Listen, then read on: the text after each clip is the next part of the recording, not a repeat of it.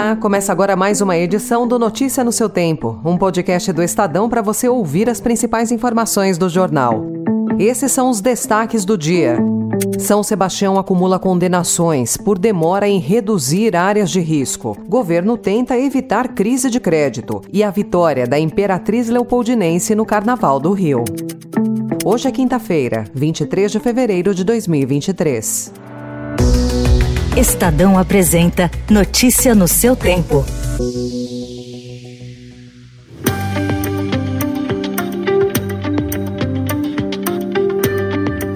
Nos últimos anos, a Prefeitura de São Sebastião acumula 37 condenações judiciais exigindo que regularize áreas ocupadas próximas à Serra do Mar. As sentenças citam omissão histórica das gestões do município nas últimas décadas. Grande parte das moradias está em áreas de risco, como a Vila Saí, local com o maior número de vítimas dos deslizamentos do fim de semana. Parte das decisões teve trânsito em julgado. A prefeitura afirmou que está regularizando 44 das áreas apontadas nas ações judiciais. Elas atingem 7 mil famílias. O CEMADEM, que é o Centro Nacional de Monitoramento e Alertas de Desastres Naturais, avisou ao governo do estado de São Paulo sobre o risco de fortes chuvas e deslizamentos na sexta-feira. O estado, por sua vez, diz ter feito todos os alertas. O CEMADEM avalia que há falhas de comunicação e sugere ações para rever o seu protocolo. Governo Lula diz ter identificado cerca de 14 mil pontos de risco de deslizamento espalhados pelo país, onde viveriam mais de 4 milhões de pessoas. A afirmação foi feita pelo ministro da Integração e Desenvolvimento Regional, Valdez Góes. Esses pontos todos no Brasil inteiro identificados já de situações de alto risco de eh, deslizamento em encostas serão prioridades. Então foi providencial a retomada do Minha Casa Minha Vida, dos 10 bilhões de reais adotado pelo presidente Lula e da orientação dele que procure priorizar habitações de demandas dirigidas para diminuir as possibilidades de risco de moradia das pessoas. O governo federal repassou nesta quarta-feira 7 milhões de reais a São Sebastião. Os recursos foram liberados pelo Ministério da Integração. O governador Tarcísio de Freitas disse que veículos com doações a moradores do litoral norte paulista atingidos pelas chuvas têm sido alvo de roubos e que colocou o batalhão da Polícia Militar para resolver o assunto. Nós ontem trouxemos 80 policiais do choque para cá para fazer policiamento e impedir saques. Hoje vão chegar mais 300 policiais militares para reforçar a segurança e impedir saques. E ontem à noite nós ingressamos com uma ação na justiça para que a justiça nos permitisse fazer, em último caso, a remoção contra a vontade das pessoas que estão em residência em área de risco.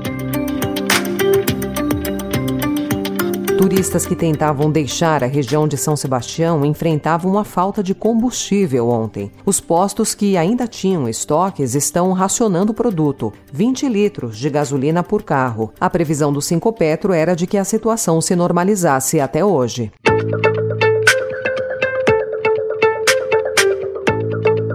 Na política, o Estadão informa hoje que União Brasil conquistou três ministérios no novo governo Lula, mas resiste a integrar oficialmente a base aliada no Congresso. Ao mesmo tempo que enfrenta fortes disputas internas, o partido negocia uma federação com o Avante e o Progressistas, sigla do presidente da Câmara, Arthur Lira. Se a articulação for concretizada, a legenda ampliará significativamente a sua influência no legislativo, uma independência que projeta mais dificuldades dificuldades para a governabilidade do Palácio do Planalto.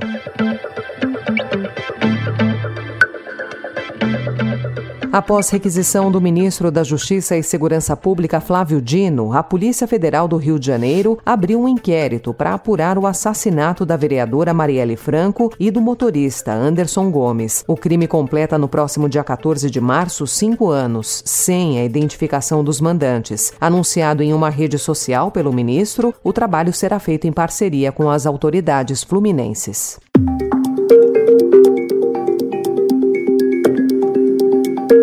Economia, destaque para a entrevista do número 2 do Ministério da Fazenda, o secretário executivo Gabriel Galípolo. Ao Estadão, ele afirmou que a equipe econômica vai atuar para tentar evitar uma crise de crédito no país e dinamizar a economia para garantir o crescimento. O secretário afirmou também que o governo pode lançar mão de medidas compensatórias que garantam liquidez às empresas caso seja necessário. Segundo Galípolo, o foco agora será o programa de renegociação de dívidas para pessoa física Hoje o país tem 70 milhões de negativados. Os anúncios nos últimos dias de reajuste do salário mínimo, correção da tabela do imposto de renda e o novo Minha Casa Minha Vida fazem parte da estratégia principal assunto da tecnologia nas últimas semanas, o Chat GPT continua demonstrando suas possibilidades. A ferramenta agora seria aprovada na primeira fase do exame da OAB. O experimento teve como objetivo demonstrar o impacto que o Chat GPT e ferramentas de inteligência artificial terão no mundo jurídico. Já é possível ver sinais disso em diferentes países.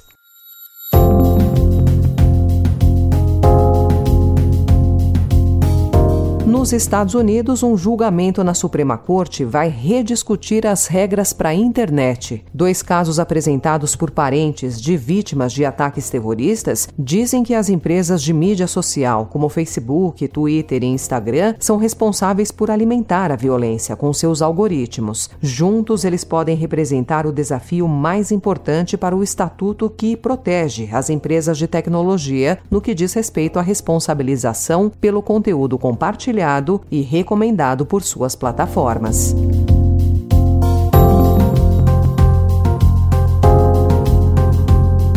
E às vésperas do primeiro aniversário da guerra na Ucrânia, amanhã, a Rússia recebeu ontem garantias de apoio da China. O presidente russo Vladimir Putin se reuniu com o chanceler chinês Wang Yi. A oferta coincide com a piora das relações entre Pequim e Washington, na esteira da crise dos balões espiões. Notícia no seu tempo. Quando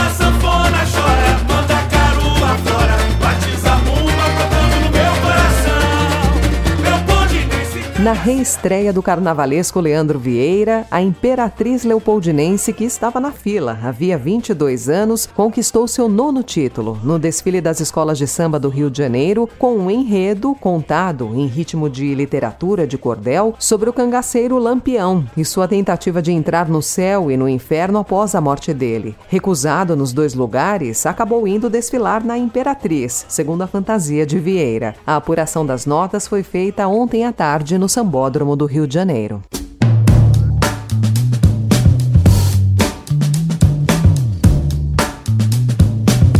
Essa foi mais uma edição do Notícia no seu Tempo, com apresentação e roteiro de Alessandra Romano, produção e finalização de Mônica Herculano. O editor de núcleo de áudio é Emanuel Bonfim. Obrigada pela sua escuta até aqui e até amanhã. Você ouviu Notícia no seu Tempo.